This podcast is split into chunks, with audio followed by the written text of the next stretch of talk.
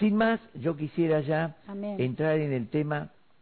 El día miércoles pasado yo hablé acerca de la verdad y me desarrollé sobre un tema. Hoy quiero hablar de la única verdad, la única verdad. Y quiero que abras tu Biblia en San Juan capítulo 17, versículo 14 al 19. El tema es la única verdad. Y el Señor Jesucristo está hablando aquí, pero no está hablando a los discípulos, está haciendo una oración, está presentándose delante del Padre y vamos a examinar un poco cómo Jesús presenta su vida, su ministerio, su relación, su estado y cómo nos presenta a nosotros, que eso es muy importante. Sí. Jesús presenta a la iglesia en estos textos. Juan 17, del 14 al 19. Yo le dice al Padre, yo les he dado tu palabra y el mundo los aborreció, porque no son del mundo, como tampoco yo soy del mundo. No ruego que los quites del mundo, sino que los guardes del mal. Amén. No son del mundo, como tampoco yo soy del mundo. Santifícalos en tu verdad. Tu palabra es verdad. Como tú me enviaste al mundo, así yo los he enviado al mundo. Y por ellos yo me santifico a mí mismo, para que también ellos sean santificados en la verdad. Papá, oramos para que tú abras el entendimiento y que podamos razonar lo que tú nos vas a hablar en este momento. En el nombre de Jesús recibimos esta palabra. Amén. Amén. Amén. ¿Cuántas cosas, hermanos? ¿Cuántas cosas se parecen a la verdad? Yo muchas veces lo he predicado y he dicho que lo que se parece a la verdad es mentira. Es una imitación, no es real. Lo que se parece a Dios o tiene aspecto de Dios no es Dios. Se parece, es una imitación, no es real. Así como están las flores naturales y están la imitación que parece tan real, las flores de, de plástico, De creativas, de tela, y uno los mira a la distancia y a la distancia parece real, pero no son real, no tienen vida. Qué importante es que nosotros podamos ver a Dios de cerca, no a la distancia, porque cuando buscamos a Dios en la distancia, hay mucha imitación de Dios, mucha imitación de la iglesia, mucha imitación de la palabra, pero no es la verdad. Hay una única verdad. Es interesante lo que dice el apóstol Pablo. En primera de Timoteo lo vamos a leer, hablando acerca de una realidad que es una verdad que está en el mundo, pero está disfrazada porque esa verdad es un engaño. En 1 de Timoteo 6:20, el apóstol Pablo le dice, oh Timoteo, guarda lo que se te ha encomendado, la palabra, el consejo de Dios, el mandamiento, la dirección del Espíritu. Guarda lo que se te ha en- encomendado, evitando las profanas pláticas. Oh. Profano, Mm. algo profano, algo que ofende a Dios Ah. eh, hablar de cosas que no tienen nada que ver con la fe, que simplemente son argumentos humanos. Yo, hablando un tiempo atrás, dije que los argumentos eh, prácticamente no son la verdad, son pensamientos de la gente que quiere parecerse a la verdad. La verdad, dije, es un absoluto, como el blanco. Uno no le puede poner nada, ni siquiera un color cremita al blanco porque deja de ser blanco. Eh, es verdad. Sí. Lo miramos así a simple vista y decimos, oh, esto es blanco, es blanco. Pero cuando acercamos el blanco verdadero, decimos, no, eh, es un poquito más oscurito. Sí. La verdad de Dios es absoluta. No le podemos poner ningún argumento humano. Y el apóstol Pablo está diciendo, evita las profanas pláticas sobre cosas vanas y los argumentos de la falsamente llamada ciencia. Acá hay un tema. Ciencia, conocimiento, desarrollo, investigación. Ustedes recuerden que cuando Dios puso a Adán en el huerto de Edén, Dios puso el árbol de la vida para que Adán tome del árbol de la vida. Y puso también el árbol de la ciencia, del bien y del mal, para probar a Adán, a ver si Adán realmente iba a obedecer a Dios. Dios muchas veces va a permitir que cosas vengan parecidas a la verdad. La serpiente se acercó a Eva y le dijo, no pueden comer nada. Y Eva le dijo, no, no, no es así. Todo árbol, todo fruto, todo lo que hay en el huerto podemos comer, menos este árbol. Y, y Eva dijo, ni siquiera lo podemos tocar. Dios no dijo que no lo pueden tocar. Mm. Pero Eva agrega como en un sentido diciendo es tan delicado, tan serio, que ni siquiera lo tenemos que tocar, ¿verdad? La serpiente se, se, se hizo la, la ciencia, la que conoce todas las cosas, y dijo, ¿por qué? Y porque el día que de él comamos, vamos a morir. Mm. No, no, nena, le dijo, no van a morir. Dios sabe. Ciencia, investigación. Dios sabe que el día en que ustedes participen, coman de ese mm. árbol, serán abiertos vuestros ojos y conoceréis todas las cosas y seréis como Dios. Qué tremendo, ¿no? Vanas y profanas pláticas. Eva tendría que haberse apartado de esa, de esa charla y haberle dicho, no, no es así. Lo que Dios dice es la verdad absoluta, basta. No, la serpiente realmente estaría discutiendo, no, Eva, escúchame, una cosa, no, no, lo que Dios dice, pero Eva fue seducida porque había algo parecido a la verdad. Había algo que se parecía a la verdad. Entonces, ¿qué hizo Eva? Lo mejor que hizo Eva fue comenzar a investigar. Y dice la Biblia, empezó a mirar. Mm, árbol codiciable. Mm. Su fruto, dentro de todo, es agradable y es apto para alcanzar conocimiento. No era solamente un fruto. La palabra fruto significa el resultado de algo. La palabra árbol significa el desarrollo de algo, algo que se desarrolla para obtener un fruto, ¿verdad? Entonces, ese árbol de la ciencia, árbol del conocimiento, del bien y del mal, era una ciencia, una ciencia que despertaba a la persona a lo que Dios dijo no.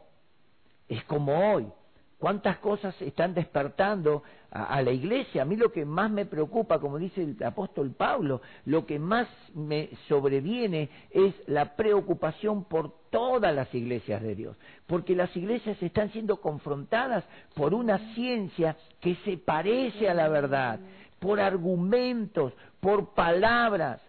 Estaba leyendo, y lo voy a compartir el día domingo más amplio, en Segunda Tesalonicenses capítulo 2, versículo 9, 10 y 11, algo tremendo de cómo el engaño va a producir en el hombre la rebelión contra Dios. El hombre va a aceptar la mentira en lugar de la verdad. Eva aceptó la mentira. Si Dios dijo no, hermanos, cuando Dios dice no, es no, venga como venga y venga de donde venga. Esto me hace recordar un pasaje que está en el libro de, de, los reyes, ¿verdad? En las crónicas, donde Dios le envía un profeta a un rey, un profeta joven, para reprenderlo y Dios hace señales. El rey se opuso y cuando iba a sacrificar en el altar, el profeta dijo, he aquí que el altar se partirá y tú no podrás ofrendar eso a Dios, a ese Dios, ¿verdad? Y cuando el rey iba a sacrificar, se rompió el altar, se partió. Y el rey quedó espantado y aceptó la corrección de Dios. Pero Dios le había dicho a ese profeta, no comas pan en ese lugar, ni bebas agua en esa tierra, ni vuelvas por tu camino hacia atrás, sino que ve en la dirección sin frenar, sin parar, sin comer, sin tomar, sin regresar. Y aquí se entera un profeta viejo, un falso profeta. Era un profeta ya vencido, podríamos decir, ¿no? Pero ese profeta lo alcanza, el profeta viejo lo alcanza al profeta joven y le dice, escuchen, un ángel se me presentó y me dijo, ahora, Dios le había dicho al profeta, no comas, no bebas, ni vuelvas atrás. Y este profeta viejo le dice, pero un ángel del cielo se me apareció y me dijo que vuelvas, que comas, que bebas, porque has cumplido tu trabajo. El profeta escuchó al profeta viejo, vuelve a la casa, vuelve hacia atrás, se sienta a la mesa, come pan, bebe agua. Cuando realiza ese trabajo, inmediatamente el Espíritu de Dios toma al profeta viejo y Dios le habla a través del profeta viejo y le dice, por cuanto has hecho esto y no guardaste mi palabra que te dije, no comas pan ni bebas agua ni vuelvas en tu camino, por tanto no seguirás tu camino. Y el profeta viejo lo mira y le dice, esto verdaderamente es palabra de Dios. Bueno, el profeta joven toma el burro, se sube al burro y se va. Y aparece un león y lo mata al profeta joven. Se entera después el profeta viejo, escuche. Entonces toma también su asno y va a verlo y ve al burro parado, el león ahí y el profeta muerto en el piso. No se lo comió, simplemente lo mató. Qué importante. Un falso profeta, una falsa palabra que vino en nombre de un ángel, que vino como desplazando lo que Dios dice. Hermanos, hay una única verdad y es la palabra. Jesucristo aquí en, San Juan, nosotros comenzamos a leer que Jesucristo dice, Padre, yo les he dado tu palabra y ellos han creído que vine de ti. Esa es la verdad absoluta. No hay otra verdad, como dije el día domingo, como dije el día lunes.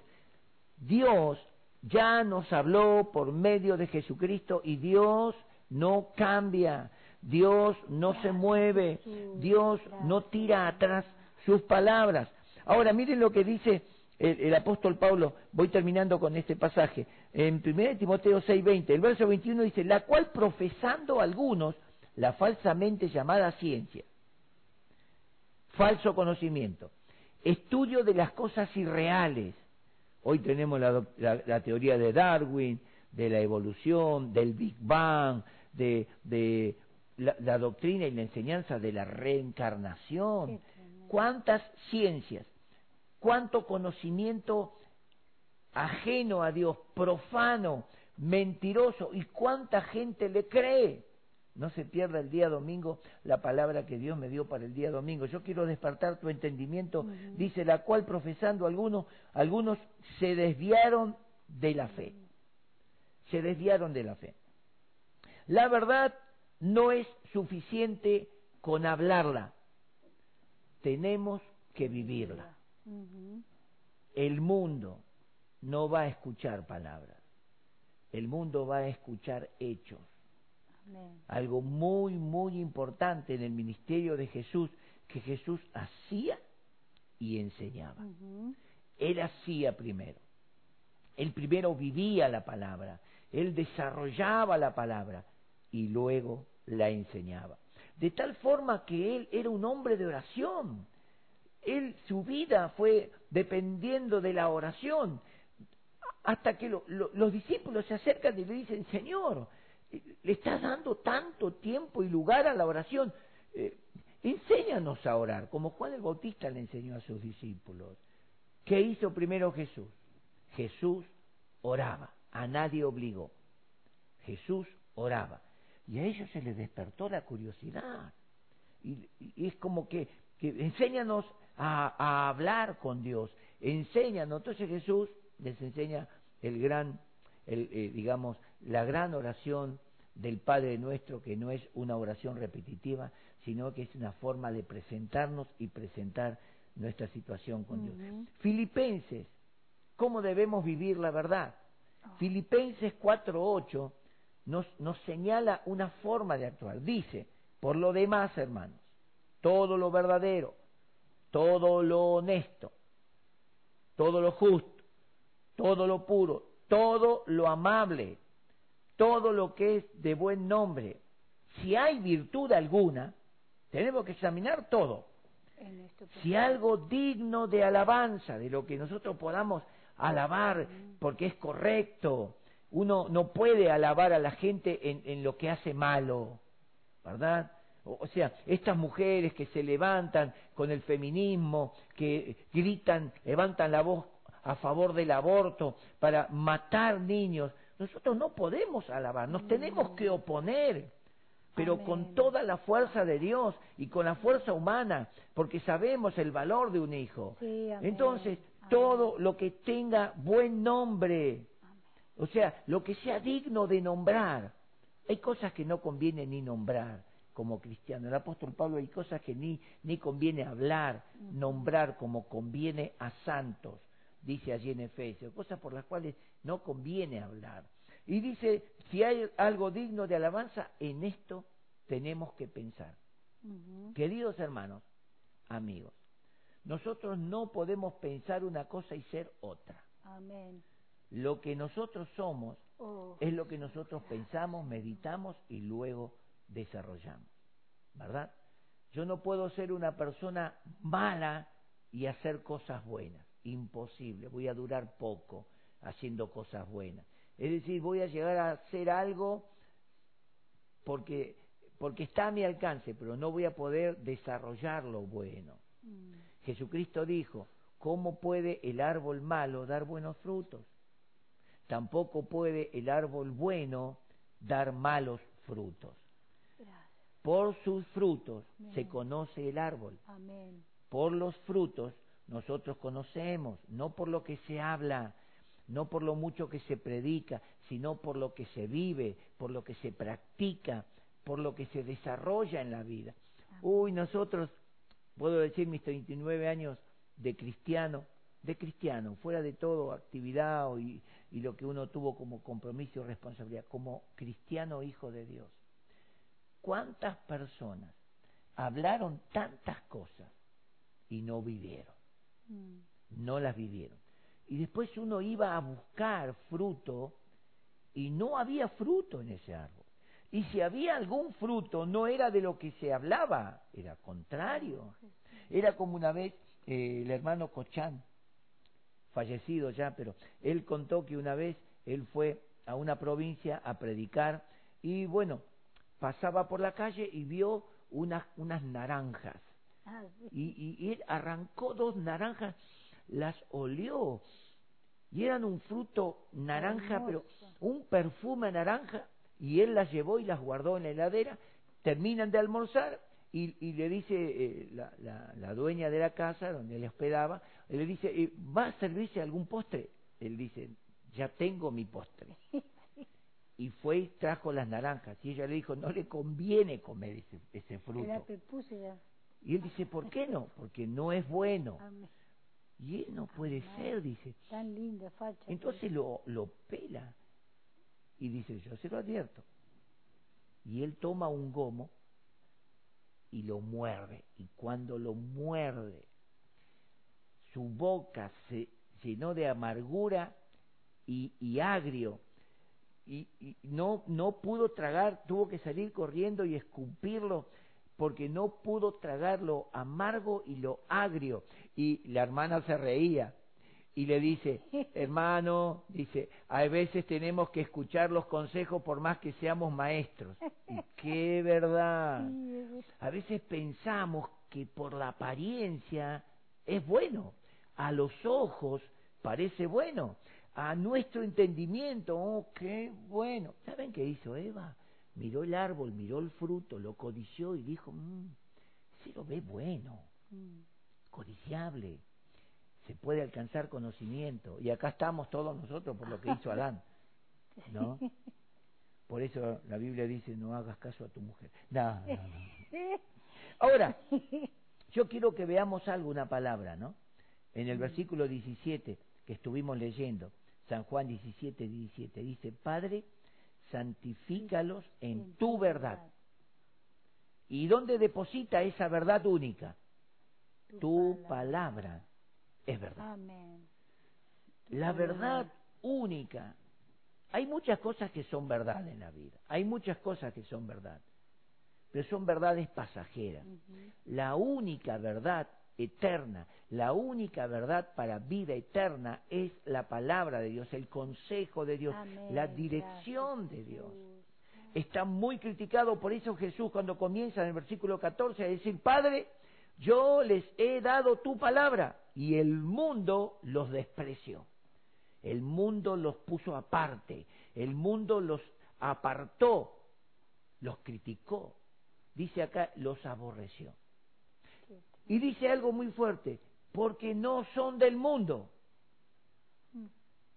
como tampoco yo soy del mundo.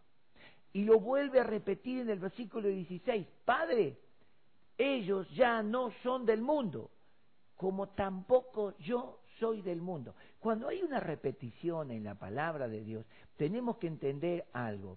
Nosotros ya simplemente somos peregrinos en la tierra. Mm. Nuestra vida no está agarrada a la tierra, simplemente, permítanme decir, existimos nada más. Amén. Pero nuestra ciudadanía está en los cielos. En Efesios capítulo 2, versículo 6 dice, juntamente con Él nos hizo sentar Mm. en lugares celestiales con Cristo. Quiere decir que nuestra vida, nuestra verdadera vida ya no depende de la tierra, ya no depende de lo que pase, el coronavirus, ay, es toda una mentira, una farsa.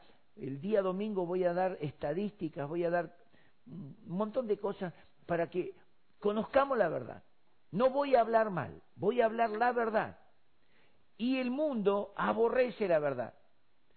La gente le gusta vivir de suposiciones. Mm. A Dios le gusta hablar la verdad. Amén. Y nosotros, Señor. la iglesia, somos lo que tenemos que mostrarle, no hablarle, mostrarle al mundo la verdad. No son del mundo, Padre. Yo ya no puedo vivir como vive el mundo, ni pensar como piensa el mundo, ni dirigir mi vida, ni planificar mi vida como planifica el mundo. Mm. El mundo está gobernado por el anticristo, está gobernado por el, por el todo, todo este sistema Oh, anticristiano que se revela contra Dios, que prácticamente Sí, se lo- parece. Mm. Las religiones del mundo, hasta la religión oficial, se parece a las cosas de Dios, pero no son de Dios. Usted examina un poquito y se da cuenta que no es Dios, que están practicando y haciendo cosas que Dios prohibió. Ajá. Lo mismo que Eva, lo mismo que, que sucedió en, en- en el, en- en el diluvio. Estaban, ¿Por qué Dios mandó el diluvio? Porque estaban viviendo de una forma, Mm. permítanme decirlo, degenerada. Es decir, corrompieron el género natural, el gen. La palabra género viene de gen. Dice que los pensamientos y las intenciones eran solamente el mal. Qué Ya se levantaban los hijos, crecían viendo el mal, predestinados para el mal. Dios dice, el hombre es malo desde la juventud, Qué desde la niñez. Qué. Pero qué importante esto, nosotros hermanos tenemos que ser como Cristo. Claro que cuesta, claro que cuesta, cuesta ser como Jesús. Porque Jesús tuvo que resistir todas las tentaciones, las ofertas. Jesús tuvo que pararse en la palabra y sostenerse solamente en la palabra. Pero acá él dice algo más grande, dice, Padre, como tú me enviaste al mundo, así yo los envío, Ajá. Como tú me enviaste. Gloria a Dios. ¿Cómo envió el Padre a su Hijo al mundo? Jesús le dice a Pilato, para esto he venido, para esto he nacido, para dar testimonio de la verdad. Entonces, Jesucristo vino y habló toda, toda la verdad del Padre. Lo maravilloso, en, en San Juan capítulo 16, versículos 12, 11 y 12, dice que el Espíritu Santo nos va a guiar a toda verdad Amén. Sí, Señor. no nos va a hablar mentira. El Espíritu Santo nos va a llevar a la palabra. Dice, Él os hará recordar todo lo que yo hablé y aún les enseñará las cosas que habrán de venir. Ajá. El ministerio del anticristo. El desarrollo, el plan del anticristo. Las naciones. Todo el mundo se está preparando para rendir homenaje y para recibir a esta gran figura que va a aparecer y que va a tener el control dado por el diablo, el control del mundo, de las personas. Pero nosotros no somos de este mundo. Y nosotros no vamos a estar en ese tiempo porque no somos de este mundo. Oh. Padre, así como tú me enviaste al mundo, así yo los envío al mundo. Y en San Juan, capítulo 14, Jesús dijo, creéis en Dios, creed también en mí. En la casa de mi Padre muchas moradas hay. Voy pues a preparar lugar para, vosotros. Si no fuera verdad, dice, yo os lo hubiera dicho, y volveré y os tomaré a mí mismo. Quiere decir que el Señor va a venir a tomar no lo que es del mundo, sino lo que es de Él. Aleluya. Todas las personas que están plantadas, Amén. cimentadas, Gloria aferradas a este mundo y a este Gloria sistema, Dios. no van a recibir Mm. a Cristo, no van a ser arrebatados.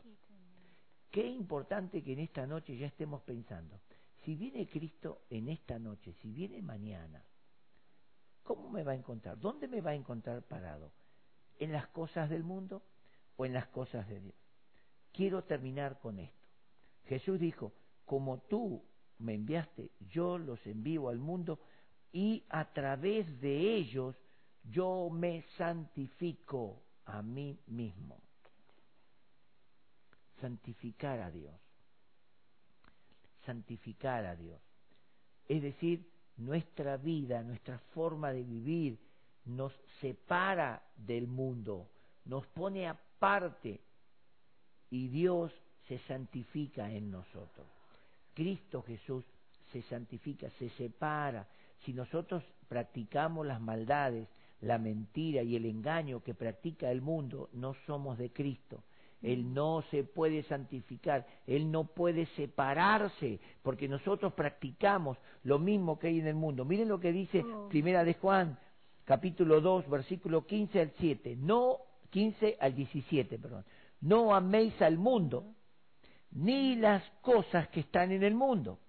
Si alguno ama al mundo, el amor del Padre no está en él, porque todo lo que hay en el mundo, los deseos de la carne, los deseos de los ojos, la vanagloria de la vida, no proviene del Padre, sino del mundo, y el mundo pasa y sus deseos, pero el que hace la voluntad de Dios Amén. permanece para siempre. Amén. Padre, como tú me enviaste al mundo, yo los envío al mundo.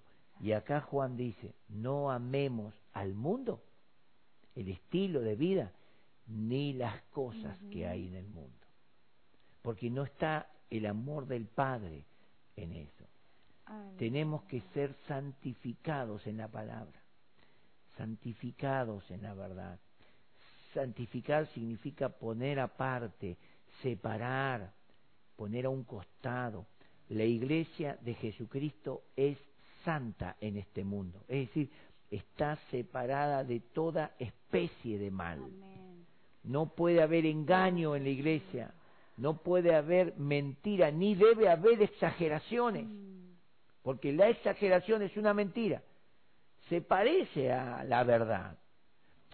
A veces nos salva la, la hermenéutica diciendo, bueno, hiperbolé un poco, hiperbolé, exageré, lo agrandé o lo minimicé. Bueno, pero no nos acostumbremos a vivir así.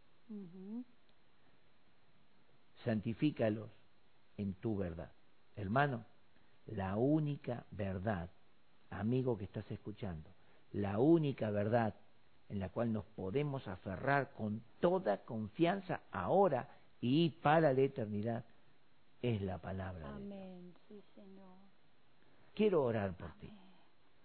Quiero que sepas que creer a la Biblia, creer a la palabra, es creerle a Dios. Jesucristo le dijo a los, a los judíos, a los discípulos judíos que habían creído en Él, en Juan 8:31, si mis palabras permanecen en vosotros, seréis verdaderamente mis discípulos. Así que, eh, hermanos, nosotros tenemos que mirar como discípulo de Cristo, apóstol, profeta, evangelista, pastor, maestro, de Cristo, como discípulo de Cristo, aquel en quien la palabra de Dios permanece, es decir, se vive, se practica, no que se habla, ¿verdad? Se vive, se practica, se presenta la palabra de Dios a través de hechos, a través de obras. Y esto es lo que Dios nos está diciendo. Tenemos que practicar la verdad. Gracias. Quiero orar por ti. Amén. Quizás todo esto te está llevando a confundirte, a decir, ¿qué será? ¿Será verdad? ¿Será mentira? ¿Será tanto? Hay mucha, mucha mentira en todo esto. Hay mucho engaño y exageración. Hay mucho aprovechamiento y hay aprovechamiento de los grandes. Podríamos decir, los grandes empresarios mundiales que manejan la moneda en el mundo, ellos inventan todas estas cosas. Bueno, las vamos a ver el día domingo. Un mensaje muy fuerte, un mensaje muy real. Jesucristo dijo, yo les he hablado la verdad, tu verdad, y ellos han creído. Mm. Así que quiero orar por ti. Padre, en el nombre de Jesús, Gracias, Señor, por tu palabra. Estoy orando por cada hermano, hermana, amigo, amiga que se ha sumado a este tiempo, a este altar familiar y ha escuchado esta palabra. ¿Cuánta verdad hay en tu palabra, Señor? ¿Cuánta verdad viviste y cuánta verdad practicaron tus discípulos, como leemos en el libro de los Hechos? Dieron la vida por la verdad, fueron encarcelados por la verdad, sufrieron persecuciones por la verdad. Qué importante que nosotros en este tiempo valoremos todo ese testimonio, como dice Hebreos 12, teniendo en derredor nuestro tan grande nube de testigos que vivieron, que palparon, que sufrieron. Corramos con paciencia la carrera que tenemos por delante, puestos los ojos en Jesús. autor y consumador de nuestra fe. Padre, en esta noche, bendigo a cada uno que ha estado escuchando con esta palabra, Señor, que puedan atesorarla, puedan tomarla, como tú dijiste, Padre, yo les he hablado tu palabra y ellos la recibieron, ellos han creído. Oro en este momento, papá, para que puedan creer a tu palabra. Porque esta palabra hoy nos abre la puerta hacia la salvación, el perdón, la reconciliación contigo, si la aceptamos. Pero si rechazamos esta palabra, el día de mañana esta palabra va a ser nuestro juez que nos va a condenar. Por eso oro, mi Dios, que cada uno pueda atesorar esta palabra con temor, que pueda apreciarla y amar esta palabra. También oro por cada enfermedad, como el día lunes estuvimos orando. Declaro que los que el día lunes se encomendaron a ti, Padre, en este momento yo declaro que esa enfermedad se fue, Amén. esa enfermedad salió, esa enfermedad desapareció. Cuando ellos palpen, cuando ellos hagan el estudio, cuando ellos busquen esa enfermedad, no la van a encontrar, porque tu palabra, que es la verdad, ha declarado que por las llagas de Jesucristo Amén. hemos sido curados, sanados.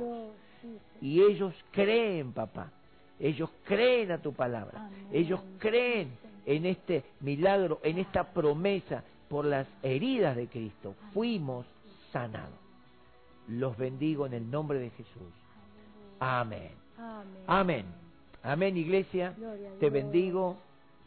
Realmente, antes de leer a las personas, Amén. los hermanos, hay una buena cantidad de hermanos que, que están acompañándonos.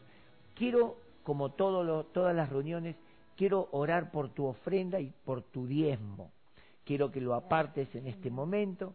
Quiero que pongas la mano en tu corazón. Padre, en el nombre de Jesús, yo bendigo a cada hermano, cada hermana, cada joven y cada niño, como lo hemos visto en los cultos, cuando, en los cultos públicos. Yo los bendigo. Ellos apartan ahora un dinero de corazón, una generosidad para tu obra, para bendecir tu obra, para bendecir eh, y continuar con esta obra, con la palabra, con el mensaje. Yo los bendigo, declaro tu bendición sobre ellos en el nombre poderoso de Jesús. Amén.